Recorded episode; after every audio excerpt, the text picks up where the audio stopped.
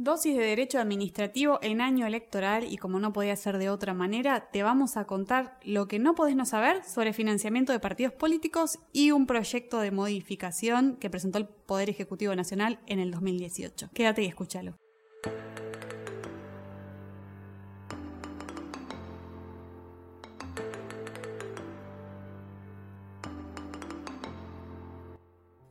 Bueno, bienvenidos a una nueva dosis de Derecho Administrativo. Yo soy Aus, como ya saben, y me acompaña. ¿Quién me puede acompañar? A ver si adivinan. El fanático número uno de Of las course. dosis administrativas de Of AUS. course, Gonza por siempre me acompaña, un lujo. Y hoy les vengo a hablar de un tema que este año es bastante importante, ¿no? Porque se vienen las elecciones. ¿Y de qué vamos a hablar? Vamos a hablar del financiamiento de partidos políticos.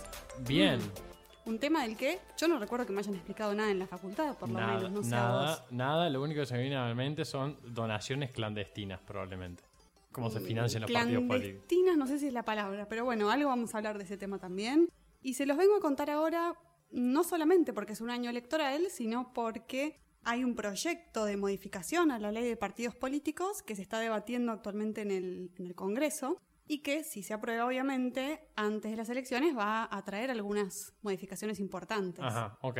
Y aprovecho la oportunidad para contarles un poco cómo está la normativa hoy y eh, lo más importante que tienen que saber de esto. ¿no? Bien, genial. Recordemos que estamos grabando esto a mediados de abril del 2019, con lo cual eh, puede haber algún cambio respecto de la fecha en la que salga esto, que puede ser en un mes o un mes y medio, según cómo esté la, la agenda de salida de episodios. Exacto. Y la agenda política también. Y la agenda política también, sí. También. Sí, recordemos que al día de hoy, al menos todavía, por ejemplo, la ciudad de Buenos Aires no tiene definido su agenda electoral, lo cual es muy importante. Exacto. Entonces, bueno, la idea es que hoy te lleves un pantallazo general de lo que es el régimen de partidos políticos. Y lo primero que te voy a decir es que hoy vamos a hablar del régimen nacional, porque como yo siempre les digo, todos mis temitas siempre son locales. Porque el derecho administrativo es local. Local, ya lo saben. Entonces, lo primero que les tengo que decir es que si ustedes están analizando lo que, es, eh, lo que son elecciones de autoridades nacionales, va a aplicar obviamente la normativa nacional, de la que vamos a hablar hoy. Si son elecciones provinciales, va a aplicar la normativa provincial. Y si son elecciones simultáneas, es decir, que se están eligiendo al mismo tiempo autoridades nacionales y provinciales, en ese caso se van a aplicar las normas y la- las normas federales y justicia federal, ¿no? Ok, que sería esto que vas a hablar hoy. Hoy vamos a hablar, sí, de la normativa nacional. Nacional, ok. Entonces, lo primero que les voy a decir es cuáles son las normas más importantes que tienen que ir a leer, que lo van a leer solos porque yo no les voy a recitar las Me normas. parece muy bien, odiaba a esos profesores. Eh, yo también. Pero sí, para que puedan tomar notas, si les interesa, las pueden ir a leer. Están en cualquier portal, como siempre les decimos. Por ejemplo, Infoleg, que es de consulta pública. Ponen Infoleg en Google y ahí buscan cualquier norma a nivel nacional, las van a encontrar. Sí, yo tengo un dato sobre Infoleg. Si van a googlear una norma en Infoleg, o sea, desde Google, pongan actualizada. O sea, 24013 actualizada. No, es- mejor todavía. No hagan eso, no googleen el número de ley. Yo les dije googleen Infoleg. Después entran a Infoleg y ahí buscan la norma, ponen ley, resolución, buscan el número de norma y ahí se les abre una opción que dice texto actualizado o texto original, histórico, no me acuerdo cómo dice. Y ahí sí o sí se aseguran de que sea el vigente, porque tal cual me ha pasado, como bien está contando Gonza, de googlear directamente el número, abrir la norma como un zapallo salame. Y lees la norma creyendo que es la vigente y pues Y no. después en una reunión decís, no, pero el artículo 30 dice tal cosa. Y dicen, no, pero el artículo 30 no dice eso. O esa norma está derogada. Esa Ouch. norma está derogada. Entonces- Sí, igual vos sos una excepción en nuestra generación. Nosotros somos una generación que nació medio cansada ya. Todo ese eh, que acabas de describir me da un poco de fiaca. Yo lo que hago es busco el número y busco la palabra actualizada al lado. En general me lo trae bien. En general. Bueno, yo te digo, mi método infalible, tómalo Método infalible, es verdad. Eh, pero esto prueba y error, obviamente lo aprendí por haber metido la pata, ¿no? Sí, sí. Es así. Bueno, entonces, como les decía, este proyecto de ley que fue presentado por el Poder Ejecutivo Nacional en julio del año pasado, del 2018, y que lo están en este momento debatiendo en el Congreso, propone modificar tres de las normas que son las más importantes en este tema. La primera de ellas es obviamente la Ley de Financiamiento de Partidos Políticos, que es la 26215, sobre la que vamos a hablar hoy más que nada, pero también propone algunas modificaciones al Código Nacional Electoral, que está- fue aprobado por la Ley 19945, y también la Ley Orgánica de Partidos Políticos, que es la 23298. Bien. ¿Qué más van a tener que mirar si en algún momento analizan este tema? Además de estas normas que les dije, vean también la carta orgánica del partido político de que se trate, porque esa carta orgánica va a estar reflejando lo que le imponga el régimen normativo que acabo de mencionar. Entonces, vamos a lo básico, ¿no? ¿Qué, qué implica o cómo está regulado el financiamiento de partidos políticos hoy vigente en Argentina, olvidándome de las modificaciones, ¿no? ¿Cómo Bien. rige hoy? Lo primero que tenemos que saber es que el régimen en Argentina es mixto. ¿Qué quiere decir que sea mixto? Que los partidos políticos van a poder recibir fondos tanto de carácter público como De privados. privado. De carácter público, básicamente es lo que reciben como aportes regulares del Estado Nacional a través de lo que se llama Fondo Partidario Permanente. Bien. Lo habrán escuchado mencionar tal vez o tal vez Sí, no. a mí me suena. Este Fondo Partidario Permanente lo administra el Ministerio del Interior, Obras Públicas y Vivienda, hoy, porque como les digo siempre, los ministerios, ministerios cambian, cambian de nombre, las secretarías cambian de nombre, de quién dependen, así que, pero bueno, básicamente eso es así hoy. Y este Fondo Partidario Permanente se distribuye de la siguiente manera. En primer lugar, para poder participar de esta distribución, el partido político tiene que tener por lo menos el 1% del padrón para poder participar de las elecciones anteriores, ¿no? Del padrón de gente que lo haya votado. Exacto. Ok. Y En la elección de diputados es, ¿no? Sí. Y después la repartija, digamos, de estos fondos se va a dar de la siguiente manera. En un 20% se va a repartir en forma igual a todos los partidos que existan. Y que estén obviamente registrados, bla, bla, bla. No, no cualquier, no es que me pongo un partido con Gonza, le ponemos dosis de derecho y mañana me llega una transferencia. claro, no, del bueno, Ministerio no de es tan Hacienda. sencillo. No, digamos, de estos partidos que tienen el 1% de- reconocidos, inscritos, toda la bola. Y el 80% restante sí se va a distribuir en proporción a los votos que hayan obtenido en la última elección de diputados nacionales. Ok. ¿Mm? Entonces Genial. ahí sí te va a importar cómo te fue también en, el- En la en las elecciones anterior. anteriores, obviamente. Eh, y como les dije, la- el otro origen de estos fondos puede ser de privados, de privados que aportan, o sea, ya sea aquellos que están como adscriptos al, al partido político o aquellos que hacen por ahí donaciones o contribuciones así aisladas porque quieren, eh, nada, participar de, de- de los partidos o apoyarlos de esta manera. ¿Y para qué van a usar los partidos políticos estos fondos? En primer lugar, para lo que se llama el desenvolvimiento institucional del partido, o sea, es la vida institucional del partido. ¿Qué implica esto según la normativa? Todas aquellas actividades, ya sea políticas, institucionales o administrativas del partido, eso sería como el desenvolvimiento institucional. También para lo que es capacitación y formación política, ellos están, ellos digo, los partidos, están obligados a formarse sus integrantes y a, y a capacitarse. Tienen Ah, que mirá. destinar una parte obligadamente a esto. Y obviamente también para qué va a ser, para las campañas, Claro. las campañas electorales. Espacio cedido por la Dirección Nacional Electoral. Exacto, que eso también vamos a hablar Bien. en un rato. Eh, entonces deberían usarlo para estas tres cosas, básicamente, y como, les como dijimos recién, repasando, el sistema es mixto porque los fondos pueden ser públicos, fondo, fondo partidario permanente o privado.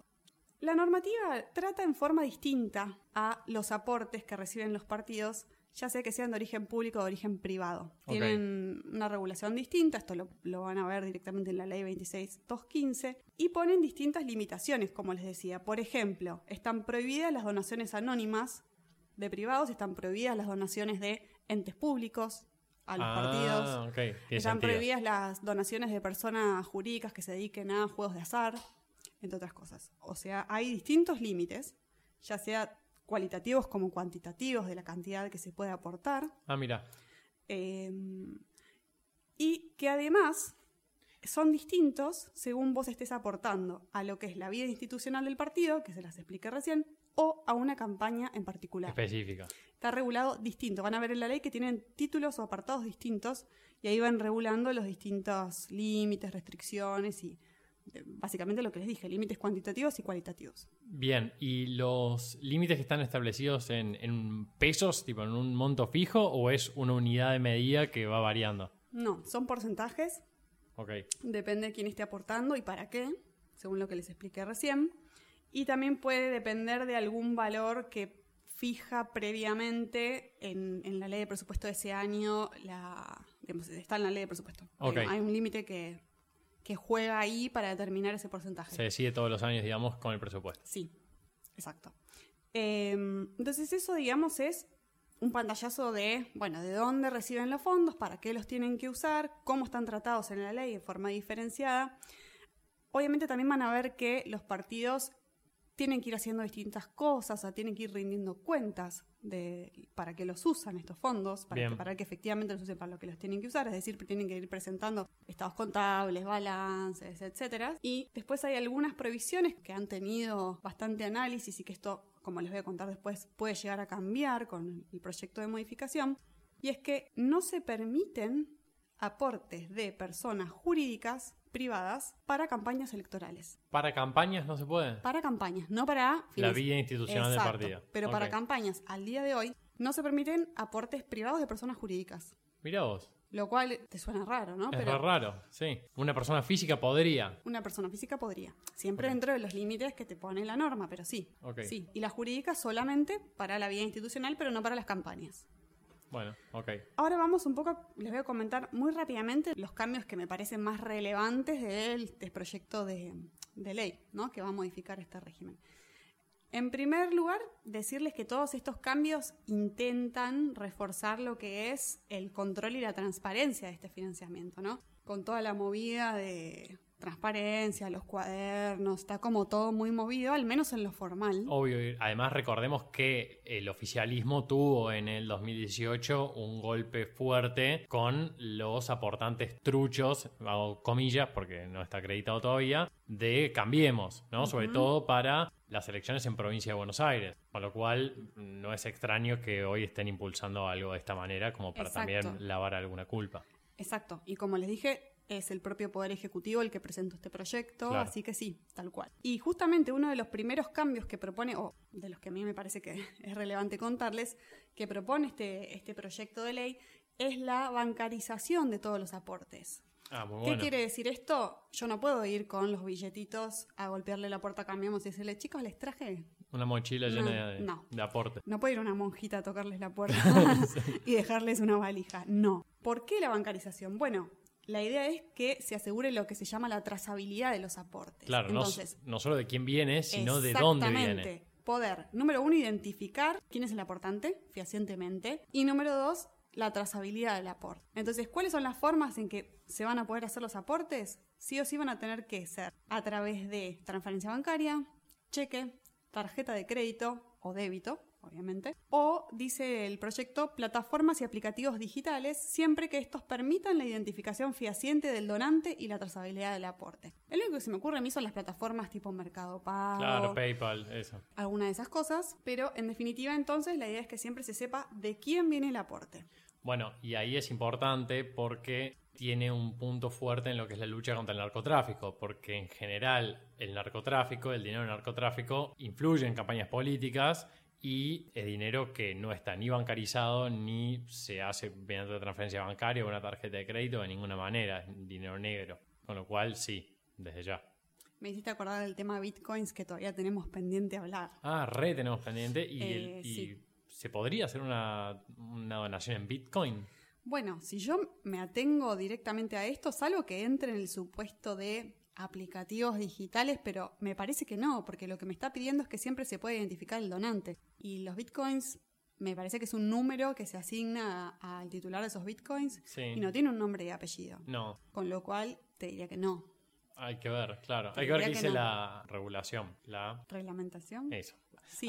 habría que ver qué es lo que dice la reglamentación de la ley. Por ahí las excluye o por ahí las incluye siempre y cuando pudiera identificarse al titular. Exacto, sí, o qué interpretación haga la autoridad de, aplicación de, esta ley. Em, y por otra parte, ¿para qué va a servir también este tema de la bancarización? Además de identificar el aportante, como les dije, los aportes tienen ciertos límites. Entonces, ¿qué pasa si el partido recibe aportes que superan el límite máximo que podía recibir? En ese caso, tiene que revertir esos aportes, o sea, se regresan al donante quien sea que lo, que lo haya donado. O hay una, algún articulito ahí que dice que si no se puede identificar, lo cual es un poco contradictorio porque me está diciendo que tengo que saber quién es, eso se va al Fondo Partidario Permanente. Bien. Pero hay un informe de senadores de noviembre del año pasado que propone que esa plata, en vez de ir al Fondo Partidario Permanente, vaya a un fondo eh, en, en pos de la integración de la discapacidad, personas con discapacidad o algo así, lo cual me parece mucho mejor. Vamos a ver en qué queda, eh, porque además recordemos que después de senadores tienen que pasar el filtro de, de diputados, claro. así que no sé en qué va a quedar. Eh, bueno, otro de, los, de las modificaciones que propone este proyecto de ley es, como les dije antes, eliminar esta prohibición de que las personas jurídicas no puedan aportar a las campañas. O sea, lo que hace no es que dice a partir de ahora te lo permito, lo que hacen es volar mágicamente la partecita que lo prohibía. Entonces, a partir, si es, digamos, si está se prohibido, aprueba, está permitido, Está prohibido, está podrían permitido. hacerlo. eh, este informe que les comentaba recién de senadores de noviembre del año pasado es un poco crítico sobre este punto, hace un poco de derecho comparado con cómo está la cosa en Chile, cómo está la cosa en Uruguay y no les cae mucho en gracia, pero eh, bueno, si se aprueba como está, podrían Una persona hacer jurídica aportes. hacerlo. Exacto. Por otra parte, se incorpora un, un límite adicional a, a las restricciones de aportes que ya existían, que es que se pone un límite del 2% de aportes por persona para cada campaña, o sea, por persona y por campaña, 2% de los gastos permitidos para la campaña de que se trate. O sea, se autoriza un cierto monto de gastos para ese partido Sí, y cada persona, ya sea física o jurídica, va a poder aportar hasta un 2%. Entonces no puedes tener un solo aportante que te dé todo o te dé la Ah, mitad. claro. Hay límites, porque si no, me digo que si yo, voy a hacer un ejemplo que por ahí no tiene nada que ver, pero yo soy el grupo Clarín y quiero ganarme a la gente del PRO y les digo, yo te pongo todo esto. Bueno, no, claro. hay un límite, ¿no? Va a haber un límite sumado a los otros límites que ya estaban. Ok, para el límite es, dijiste un 2%. Por persona, Sí, de los gastos permitidos para esa campaña, o sea, autorizados para esa campaña, y por campaña, claro.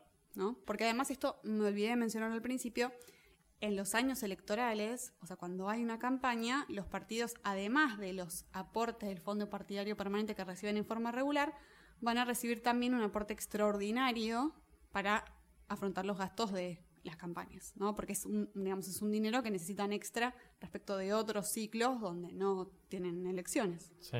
¿no? Ahora, lo único que me hace ruido es que si una empresa, digamos, si se borra la posibilidad de que las personas jurídicas lo hagan, solo necesitaría 50 empresas para aportar el 100% de una campaña. Porque es 2% por persona, con 50 empresas lo podrías hacer. O sea, un grupo económico grande podría aportar el 100%. ¿Por qué no? Con lo cual, ahí, por ahí quizás de ahí vienen algunas de las críticas que hizo el informe de senadores.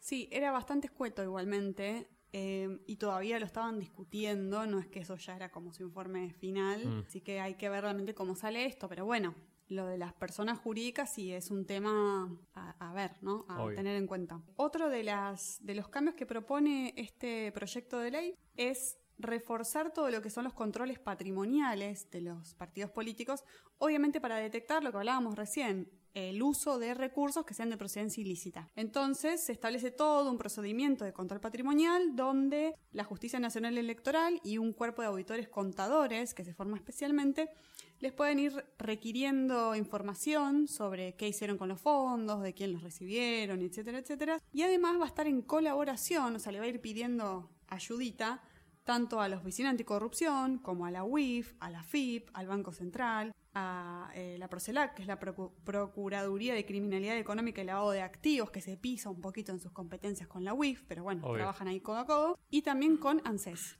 Así que ahí es como que Claro, vas a estar agarrado de todos lados. Ahora, si no responde los informes o no atiende los requerimientos, ¿tiene establecido alguna sanción? ¿Tiene algo establecido? O... Sí, hay sanciones de multas, hay sanciones de inhabilitación especial por ahí para elegir o ser elegido, depende Ah, del supuesto del que estemos hablando. Obvio, ok. Eh, eso está todo en la normativa, en la, en la vigente, en realidad eh, está todo Ah, ahí. o sea que la ley no est- está... eh, la modificación no está cambiando nada en ese punto. No introduce cambios muy grandes respecto de eso, sí introduce un artículo específico que eh, pena el clientelismo, justo se lo estaba por comentar ahora. Mirá, Eh, lo, que se, lo que se haría si se aprueba es incorporar un artículo específico en el Código Nacional Electoral donde se va a estar sancionando con prisión de seis meses a tres años e inhabilitación de seis meses a diez años para el ejercicio del derecho de elegir y ser elegido para cargos públicos aquella persona que ofrezca, prometa o entregue dinero o cualquier dádiva, favor, promesa o ventaja patrimonial a cambio de conseguir que el elector vote de determinada manera. Ah, es muy interesante eso. Muy interesante. Si bien es escarcelable, porque tiene menos de 5 años, eh, es, es muy interesante en el sentido de eh, la inhabilitación. Pues la inhabilitación sí es, es heavy. Pero bueno, esperemos que esto no sea letra muerta y que si se aprueba así, se ponga en práctica, ¿no? Porque, digamos, eh, yo creo que en nuestro país pasa mucho esto de avanzar en lo formal y después en la práctica es como el tema de la UIF. Avanzamos con la normativa de prevención de lavado para cumplir con los estándares internacionales y después en, vos decís, bueno, ¿y cuántas personas, cuán- cuántas empresas sancionaste? Y dos en diez años. Y no. Claro.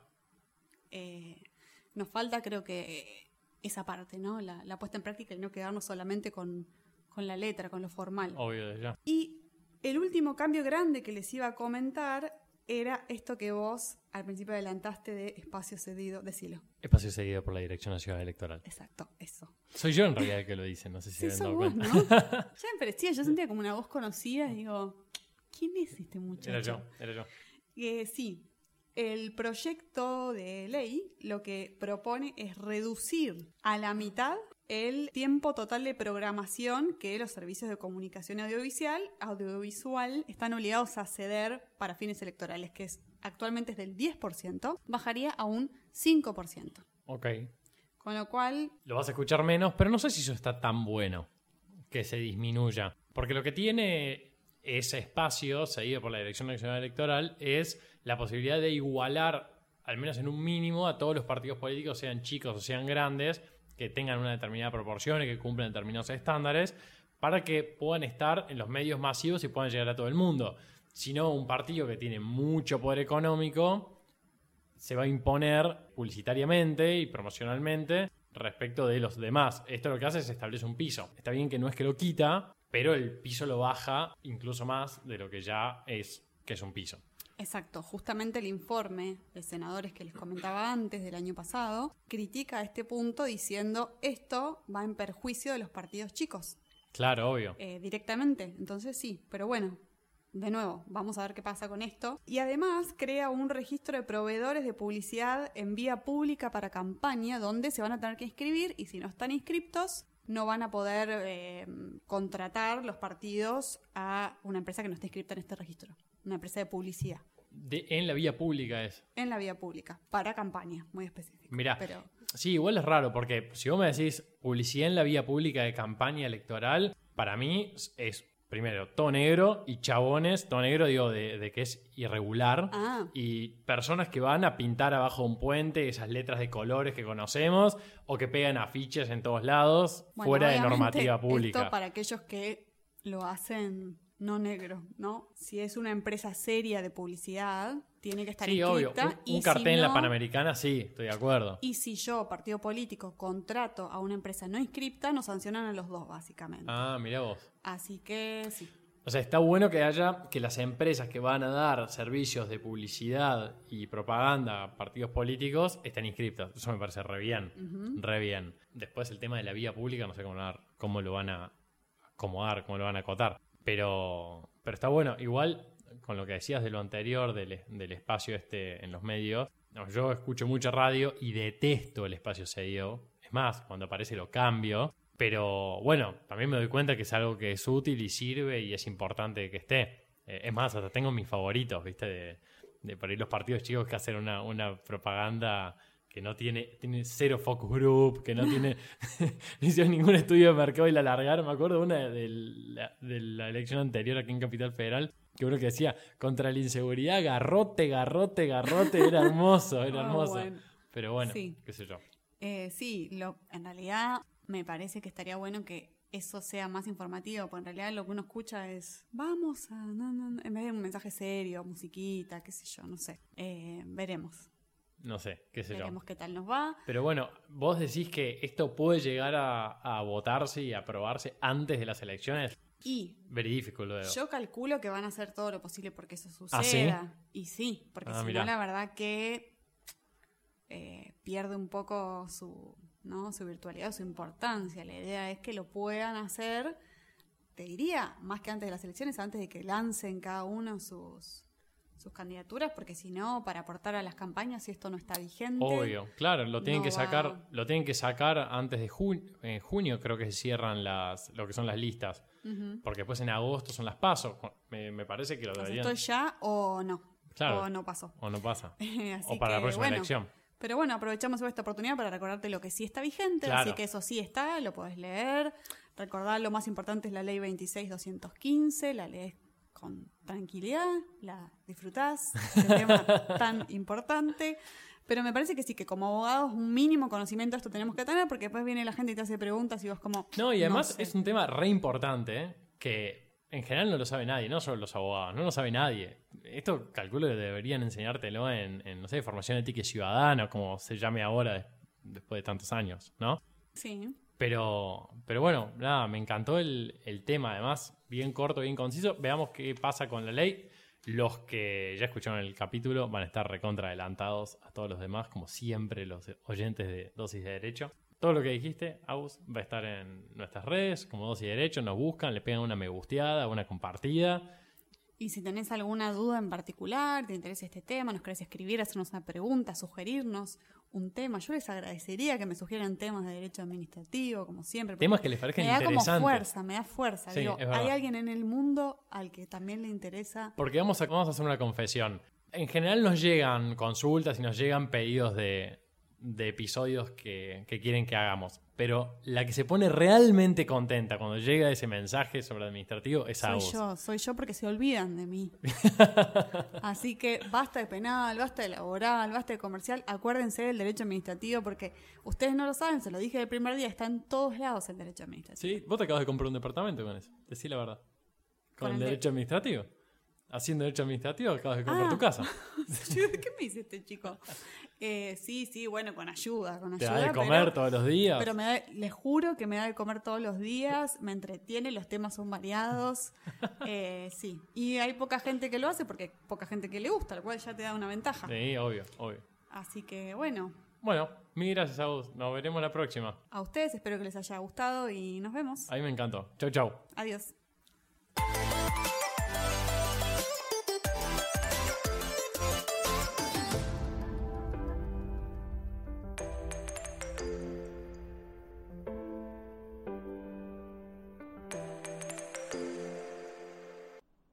Te gustó este episodio, no te olvides que hay muchos más en la plataforma de audio que elijas. Estamos en Spotify, en Apple Podcasts, en YouTube, en todos lados. Así que no te olvides de ir y buscar lo que necesites. También recordá que nos puedes encontrar en redes sociales como Dosis de Derecho y ahí no te vas a perder nada. Por último, no te olvides que es muy importante no frenar estas ganas de compartir estos episodios con tus amigos y colegas y rankearnos en la aplicación que uses.